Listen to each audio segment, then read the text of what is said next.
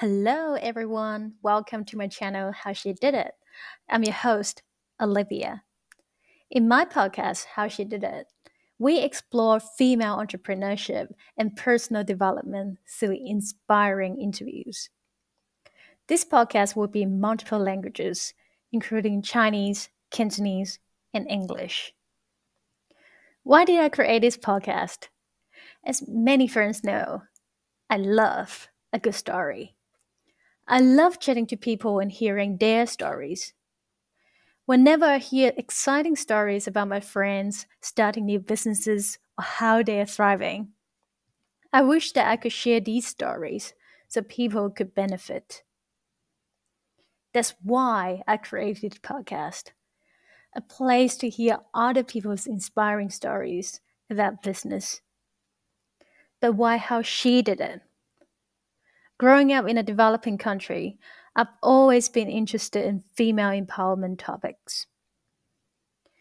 Two years ago, I traveled to Nepal to volunteer and teach English. During my trip, I interviewed the locals to learn more about female empowerment in Nepal.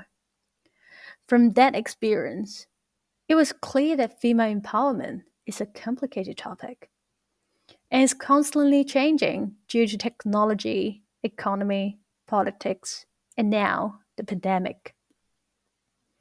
I remember my students were using TikTok to learn English and stay updated on what's happening around the world.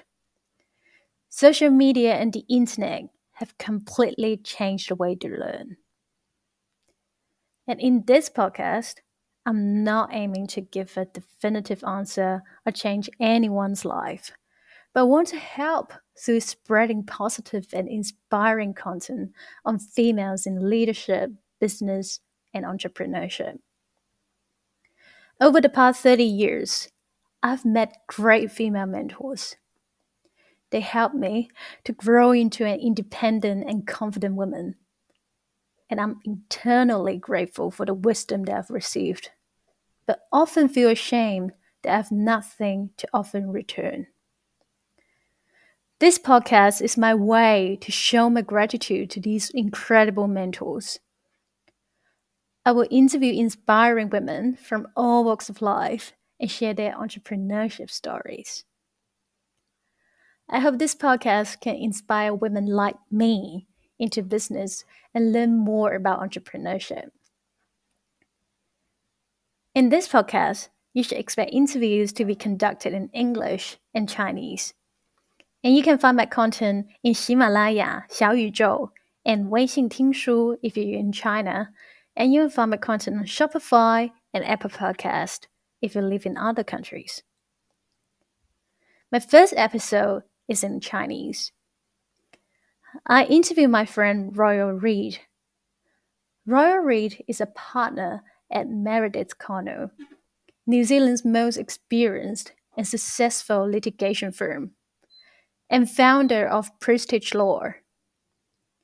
She's an entrepreneur, public speaker, and a social media influencer, and on Being Bold founder. In this episode, she will share why she founded Prestige Law and the challenges and opportunities along the way. She'll also give us some constructive suggestions on how to start a business. Enjoy!